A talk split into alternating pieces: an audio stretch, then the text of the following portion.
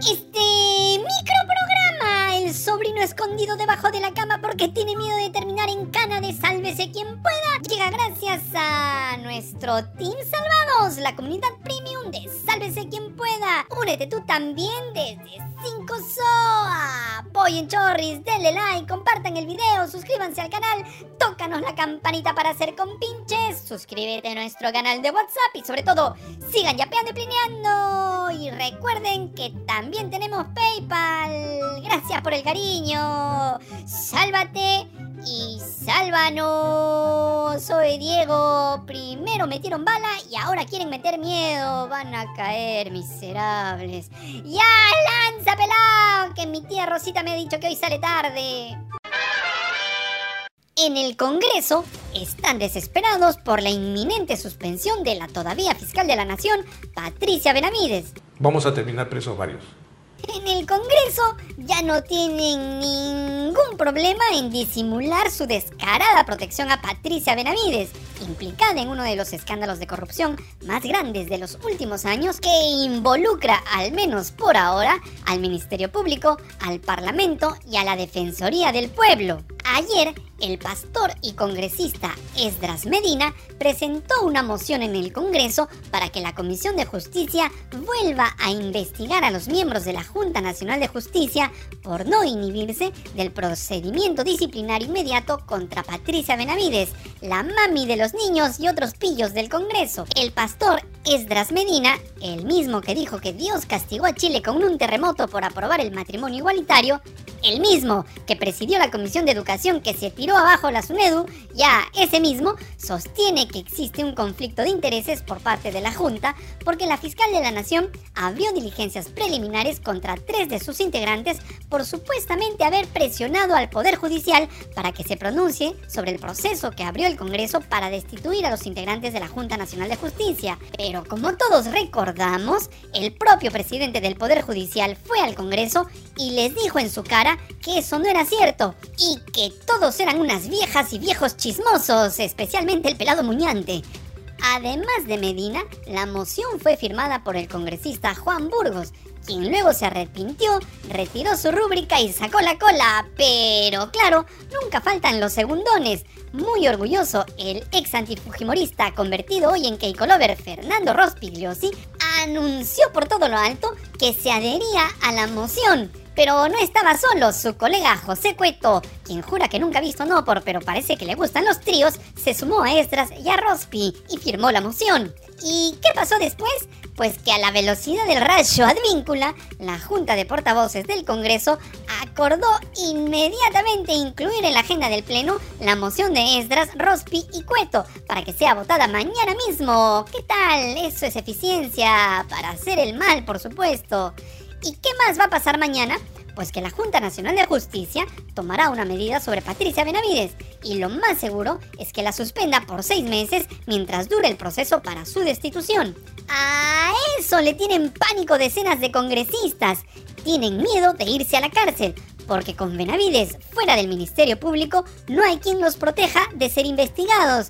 Se están haciendo en los pantalones. Y esta mañana, Epicentro TV, a través de su cuenta en Twitter, reveló que según fuentes del Plan Valkyria, Jaime Villanueva, mano derecha de Patricia Benavides, ha decidido convertirse en colaborador eficaz. Él ha reconocido que hizo gestiones para lograr votos en el Congreso para la elección del defensor del pueblo y contra Zoraida Ábalos, pero que todo lo hizo siguiendo instrucciones de su jefecita, Patricia Benavides. ¿Qué tal? Todo esto mientras que esta mañana Patricia Benavides se sentaba ante la Comisión de Fiscalización del Congreso presentando como su abogado a Jorgito del Castillo, uno de los políticos más desprestigiados del país aprista y con tremendo rabo de paja. Doña Nelly parece que no quiere ganar. Y firme ante todos ustedes puedo definirme como una fiscal que defendió el Estado de Derecho y junto a millones de peruanos lucho para salvar nuestra democracia. Hace poco más de una semana me dirigí a todos los fiscales, presidentes de los fiscales de las juntas de fiscales superiores a nivel nacional. y a los coordinadores nacionales.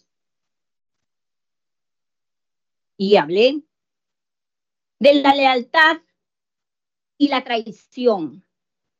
Pues hoy ante ustedes hago un mea culpa de haber confiado en una coordinadora que había sucumbido el apetito del poder. Denuncio un montaje, una motivación política, porque las investigaciones sobre las muertes sucedidas en las protestas sociales no podían detenerse y debían determinarse las responsabilidades para que sea este Parlamento el que decida sobre la procedencia de la denuncia constitucional contra quien envió una insinuación amenazante en un medio de comunicación. Además, y ahora lo puedo decir, al interior del Ministerio Público se sabía muy bien que se iba a cambiar a la coordinadora del equipo especial de fiscales contra la corrupción del poder. Pero si crees que es una vergüenza y un descaro, como algunos congresistas protegen a Patricia Benavides, lo que se descubrió ayer sobre el congresista José Balcázar es de otro level. Según información de Canal N, resulta que la nuera del congresista José María Balcázar, Scarlett Galvez Campos, fue designada en dos cargos en el Ministerio Público por la Fiscalía de la Nación, luego de que Balcázar se reuniera con Jaime Villanueva, el asesor de Benavides y según él, el único autorizado para hablar en su nombre para las negociaciones turbias e ilegales en el Parlamento. En una de esas reuniones con Villanueva y los otros dos asesores de Benavides que se realizaron entre agosto y septiembre del año pasado, Balcázar le entregó a Villanueva un USB con el currículum de su nuera. ¡Qué lindo! Eso es pensar en la familia. Ojo, recuerden que este sujeto Balcázar es el mismo que está a favor del matrimonio infantil, porque según él ayuda a la madurez de las niñas. Pero como Balcázar no tiene fondo, en un primer momento dijo que no conocía a su nuera y que la señorita en mención no era pareja de su hijo. Pero de pronto, en un milagro concedido por Ganesha, recuperó súbitamente la memoria y se acordó de su nuera. Pero no solo eso, esta mañana en RPP, Balcázar dijo que su nuera nunca juramentó en los cargos que la nombraron. Eso sí, admitió que chorreó su CV, pero ¿saben qué dijo? ¿Y cuál es el problema? Congresista, ¿le parece correcto que usted entregue el CV de su nuera y la recomiende a, Jaime Villanueva para lo que sea? O sea, influyendo en... ¿Pero, qué, pero, pero, ¿cuál es, pero ¿cuál es el problema? Si mañana me, me pide usted que le recomiende como periodista ante las relaciones exteriores y se lo recomiendo. No, no, gracias. yo, no, yo, no, se lo pediría, disculpe. No se lo digo para que usted tenga usted una mente amplia, pues. Lo de Balcázar es muy propio de nuestro país y tiene todos los ingredientes del hecho en Perú. Tarjetazo, acomodo, chanchullo, amiguismo, maña. En pocas palabras, la pendejada. El Ministerio Público se defendió en Twitter asegurando que Benavides no fue quien la nombró. Y eso es verdad. Pero ¿saben quién nombró a la nuera de Balcázar? La fiscal Marena Mendoza, la más fiel y devota de Patricia Benavides, que ahora reemplaza al fiscal Rafael Vela. Pero la todavía fiscal de la Nación, Patricia Benavides, no se ha quedado de brazos cruzados y sigue dando manotazos de ahogada. Ayer presentó una solicitud ante la misma Junta Nacional de Justicia para que los siete miembros del organismo se inhiban de evaluar su situación. O sea, le está pidiendo a quienes la podrían sancionar que no muevan un dedo en su contra. Una cosa de locos. Benavides argumenta que la Junta Nacional de Justicia está siendo investigada por presiones a favor de Zoraida Ábalos, lo que constituiría, según ella, un conflicto de intereses. Sin embargo, como ya te contamos hace un momento, el presidente del Poder Judicial, Javier Arevalo, ya negó esas presiones. Benavides también solicita la nulidad de resoluciones relacionadas con el procedimiento disciplinario en su contra. Por supuesto, este pedido no va a prosperar y mañana Patricia Benavides, alias Florinda Mesa, debe ser suspendida del cargo. Y se acuerdan que la hermanita de Patricia, la jueza Emma Benavides, es acusada por supuestamente recibir sobornos de narcotraficantes, Pues ayer, el periodista Daniel Llovera de Epicentro TV presentó la declaración del abogado de uno de los reos que acusaba a Emma Benavides que estaba listo para declarar en su contra a cambio de una reducción de su pena, según el acuerdo al que había llegado con la fiscal Bersabet Revilla antes de que Patricia Benavides la saque del caso de su hermana. Este colaborador especial había proporcionado información crucial para que la fiscal Bersabet Revilla imputara a la hermana de la fiscal de la Nación y a otros jueces, sin embargo, después de que Patricia Benavides reemplazara a Revilla por el fiscal Uriel Terán, la colaboración eficaz se frustró.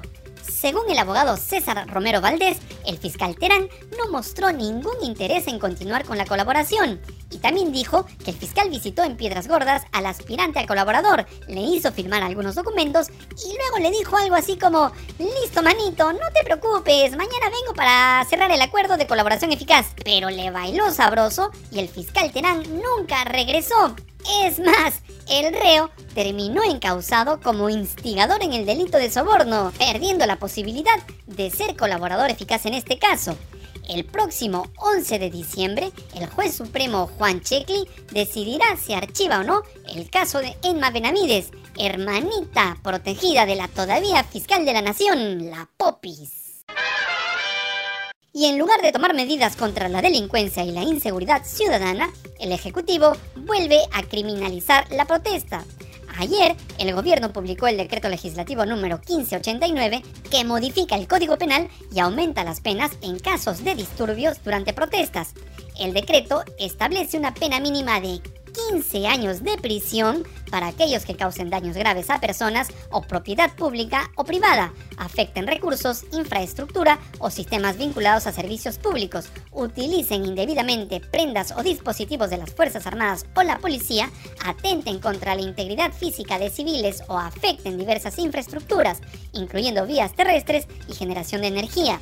Además, añade algunas figuras delictivas como el de colaboración y financiamiento a quienes causen disturbios. O sea, ¿se acuerdan que en el interior del país se hacen colectas para trasladarse a Lima para la alimentación y el alojamiento de quienes quieren manifestarse?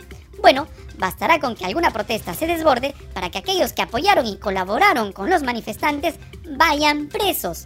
Lo único cierto es que los presidentes Boluarte y Otárola quieren seguir metiéndole miedo a las personas. Primero les metieron bala y ahora quieren seguir metiéndole miedo. No quieren que los peruanos se trasladen a Lima o protesten en sus regiones. Y aunque lo nieguen, estas nuevas medidas son una respuesta al anuncio de movilizaciones a nivel nacional anunciadas para este 7, 8 y 9 de diciembre en protesta contra el régimen Boluarte-Otárola. ¡Listo! Si te gustó este adefesio de pseudo informativo que siempre la pasa bien contigo, dale like, comparte el video, miserable, suscríbete al canal, tócanos la campanita para ser cómplices y sobre todo, sigue yapeando y plineando. Ya, pelao, llévate esta basura de programa y edita rápido, miserable, te desprecio.